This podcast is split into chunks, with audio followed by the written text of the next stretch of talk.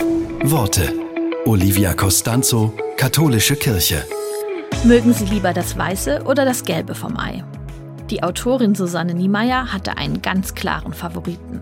Sie schreibt, ich mag nur das Gelbe vom Ei. Am liebsten in diesem perfekt cremigen Zustand. Nicht zu flüssig, aber auch nicht zu bröselig. Rosinenbrot schmeckt sehr gut mit Ei. Manche legen noch eine Scheibe Schinken darunter. Für mich reicht Butter. Vielleicht noch etwas Orangenmarmelade. Sanddorngelee ist auch fein. Was ich sagen will ist, es gibt sehr viele Möglichkeiten zu genießen.